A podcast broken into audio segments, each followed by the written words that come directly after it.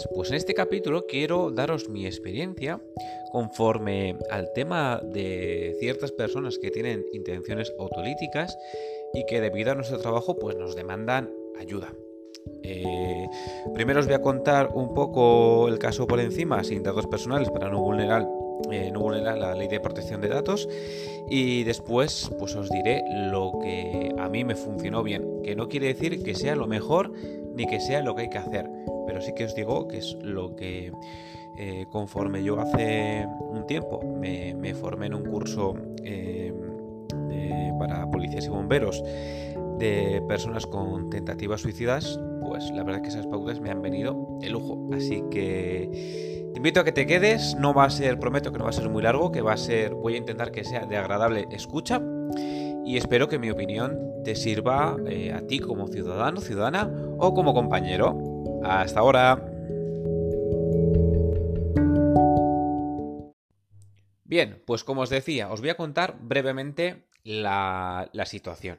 ¿Vale? Tenemos una persona, no voy a decir si voy a emitir si es eh, hombre o mujer, me voy a referir en todo caso como persona, ¿vale? Voy a intentar ser lo más conciso posible, pero dejando todos los datos que puedan llegar a, a ubicar a esta persona, relacionarla con tanto como por zona, por sexo, por edad, lo voy a omitir, ¿vale? Espero que, que os parezca bien, a mí me parece lo más idóneo, porque creo que lo importante es qué conclusiones podemos sacar y cómo podemos ayudar a, este tipo de personas, ¿no? En general ayudamos a todo el mundo, pero bueno, este es un perfil un poquito más difícil y un poco más concreto.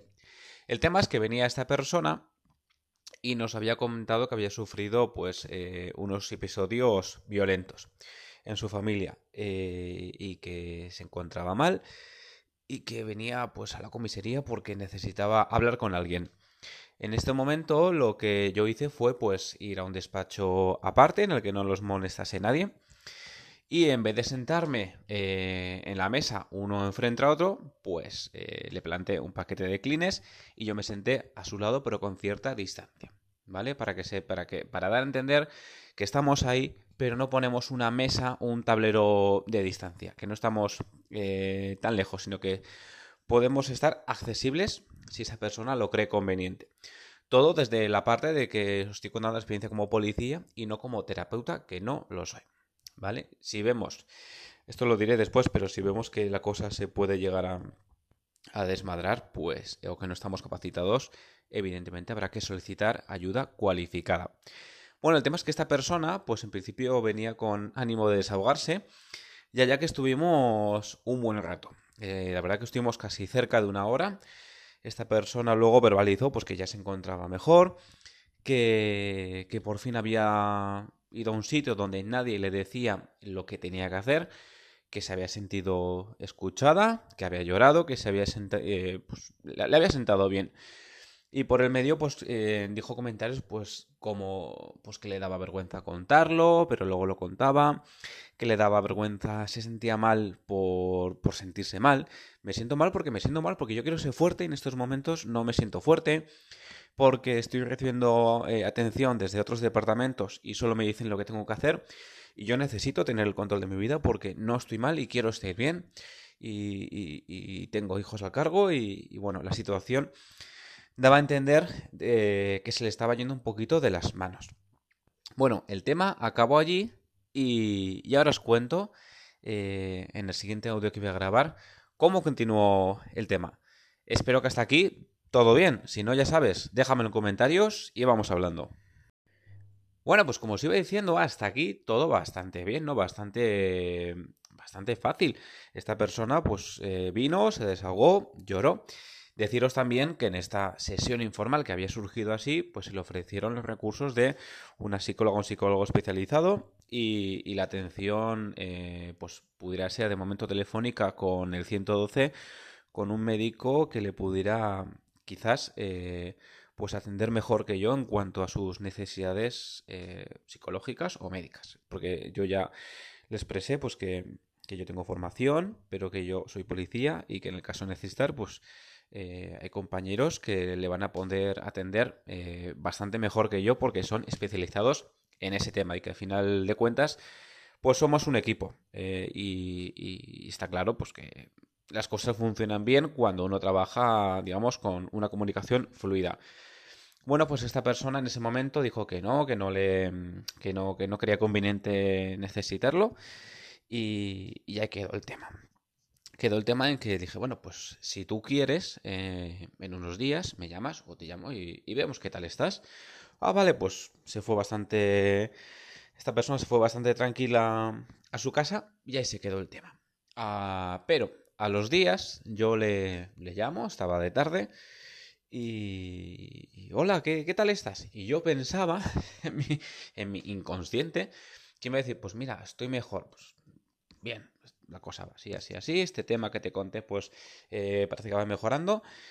Y Zasca, eh, ¿qué tal estás? Mal, muy mal. Eh, Incluso eh, anoche pues me asomé al balcón y tuve casi la necesidad mental de, tener que tirarme. Luego decliné, pero tengo una medicación para dormir y, pensé en tomarme más de lo que necesito porque quería acabar con esta situación porque se me está haciendo insoportable. Eh, siento que no tengo el control de mi vida, necesito hacer algo y, lo estoy pasando muy mal nadie me puede ayudar y, quiero acabar con esto ya. Con lo cual, uff, bueno, pues ahí, ahí cogí aire, intenté pues que, que ventilar emociones, que, que estuviera pues el reto que esta persona necesitase, hablando, hablando, hablando, hablando, hablando, me estuviera contando por qué, para que ventilase emociones, por un lado, y por otro, para ver si yo podía ir sacando más información, que en el caso de tener que necesitarla, pues tenerla a mano y de forma inmediata. Le dije a ver si le apetecía pasarse luego por comisaría para que no fuese a hablar por teléfono, para que la situación no fuese tan fría y me sorprendió, me dijo que, que bien, entre sollozos me dijo que, que vale, pues quedamos a una hora. Con lo cual, os podéis imaginar, en cuanto colgó el teléfono, que yo lo que quería era ganar un poquito de tiempo, eh, se activó el protocolo eh, de prevención a la persona suicida y se empezó a recopilar información pues de antecedentes, domicilios, familiares, un poquito barajando un plan A, un plan B y un plan C, eh, barajando un poco todos los escenarios. Ahora sigo contando. Bueno, pues finalmente ya vino a dependencias. Yo estaba de paisano para que fuera la situación lo más amable para esta persona, porque ciertamente con el uniforme, pues puede que impongamos cierto respeto y en estos casos que son un poquito delicados eh, y especiales, pues la persona que tenemos delante no se sienta tan cercana a nosotros como para contarnos su, situación, que ciertamente es, es, muy dura. Esta persona, además, luego tenía un juicio y, por este tipo de agresiones lo estaba llevando muy mal y me comunicó, pues, y, esto va al hilo de que os voy a comentar después de, las pautas, que yo era la única persona que no le había dicho, o esto es por lo menos lo que, lo que decía, ¿no? Luego habrá que ver las demás partes, a ver, eh, bueno, habrá que tener toda la información. Yo estoy hablando desde el punto de vista que no conozco eh, la parte médica, la parte porque no tengo acceso. Esta persona verbalizaba, pues, que yo no le había dicho lo que tenía que hacer y que eso le había relajado bastante. Con lo cual, después de estar hablando, que encima coincide en el cambio de turno, que lo hicimos en una sala en la que no iba a entrar nadie, se dio orden para que en el cambio de turno pues no hubiera ese, cierto jaleo que a veces se junta, que nadie accediera, que fuera todo lo más tranquilo posible. Y, la verdad que, fue así, que fue así, esta persona pues ventiló emociones, estuvimos hablando eh, sobre todo, esta persona estuvo contando cómo se sentía, la situación que tenía, eh, cómo veía su futuro más próximo, eh, cómo creía que, iba a poder canalizar esas emociones. Y ahora que vienen las pautas que yo seguí según el, curso que hice de prevención del suicidio. En, este curso pues hablaban policías veteranos y, bomberos veteranos y, daban su opinión. Y sobre todo decían cosas que habían hecho a sus inicios que luego con el tiempo han demostrado pues, que no son nada útiles y que no les habían servido para nada. Con lo cual yo me sentía una persona que desde el momento uno, pues yo ya tenía mm, muchos años de experiencia, por lo menos por parte de otros compañeros. Con lo cual, pues me sentía muy afortunado porque mm, yo pensaba realmente pues que iba a, mm, a fastidiarla menos y que va a cometer menos errores de lo que se espera de una persona que está comenzando con estos temas.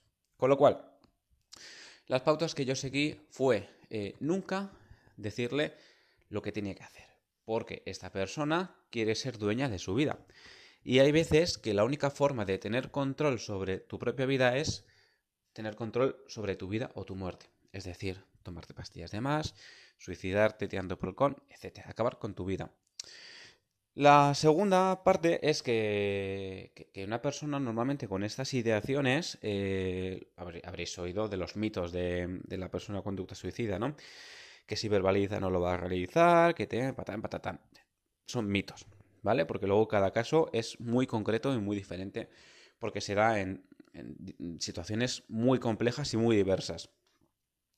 Eh, normalmente esta persona no quiere morir, porque lo, que quiere es dejar de sufrir. Y aunque nos parece increíble a nosotros que vivimos en, en, otra esfera, digamos, es que la única solución que ve en ese momento, en el que lo ve todo muy negro, porque es una situación realmente muy dura, eh, no vamos a llegar a comprenderla pero sí que podemos llegar a empatizar con esta persona ¿eh? y, ver qué sentimientos está mostrando y sentirnos pues como un apoyo y más cercanos para que se sienta que como recurso nos puede acceder y que sea de ayuda.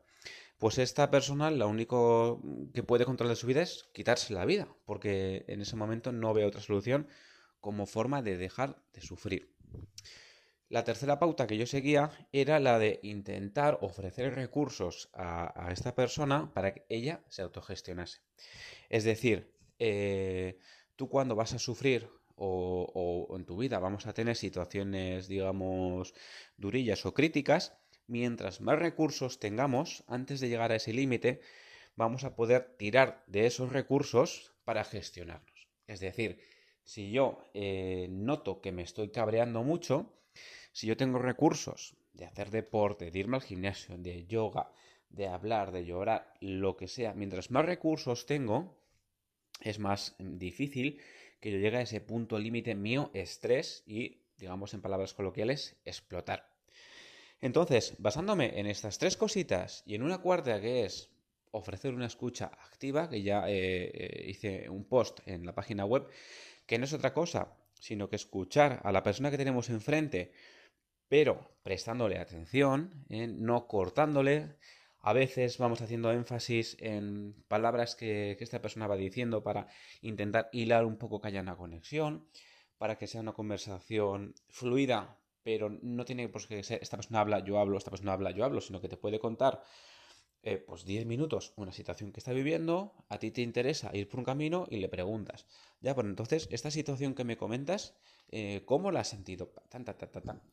Y, el quinto recurso era la de siempre, siempre ofrecer, eh, ser sinceros y ofrecer los demás recursos, tanto psicológicos como médicos, que tengamos a nuestra, a nuestra disposición, ¿vale? Para que esta persona pues eh, sienta que, no está sola y que, que somos muchas personas las que le podemos ofrecer ayuda. Pues bueno, finalmente eh, pasaron los días y, ha llamado y me ha hecho pues, que esta persona está mucho más tranquila, que vamos a ir viendo cómo las cosas, pero por lo menos este, estos días críticos en el que desde nuestro punto de vista policial pensamos que pudiera haber un final fatal, pues resulta que, que fue bien. Ahora vamos con, otros temas, que es lo que no debemos, o en principio lo que dicen los manuales que no deberíamos hacer. Es decirle a la persona que no pasa nada, no tiene importancia, te entiendo perfectamente. Lo que tienes que hacer es dar órdenes, eh, no dejarla hablar, cortarle constantemente. Si entramos a un domicilio, sujetarle.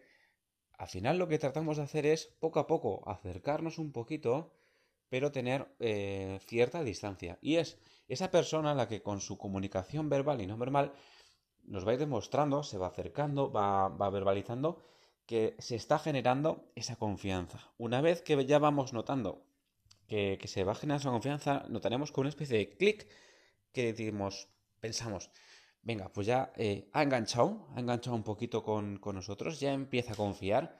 Por favor, no vamos a joder esa confianza, la vamos a mantener ahí y a partir de ahí, como os decía, Si hace falta, se hacen llamadas, se activan protocolos, se llaman a compañeros, a jefaturas, a 112, al psicólogo, a mm, servicios sociales, lo que sea. Pero una vez que hemos enganchado ahí, vamos a mantener esa relación de confianza y vamos a apoyarnos en los demás compañeros y vamos a ver cómo esta persona va verbalizando, van pasando sus días, qué nos va demostrando y qué actuaciones va teniendo.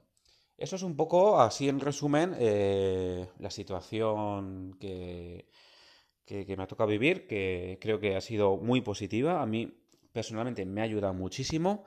Eh, casualidad que justo me había hecho este tipo de, formación, pero sobre todo, pues ese día, aunque salgas tarde del trabajo, eh, duermes con esa sensación de que esa persona parece que confía en ti, que por lo menos ese momento crítico en el que tiene dudas, en el que tiene ideaciones suicidas inminentes, parece que, digamos, ese 10 al que va a llegar y explota, baja un poquito, pues bueno, esto sí después eh, lo va a canalizar con su médico de cabecera, con su médico especializado, y ya eso empieza a tomar un camino un poquito más ancho en el que esta persona tenga más recursos y no llegue a ese límite, pues, pues por mí estupendo, vamos, dormí como un niño.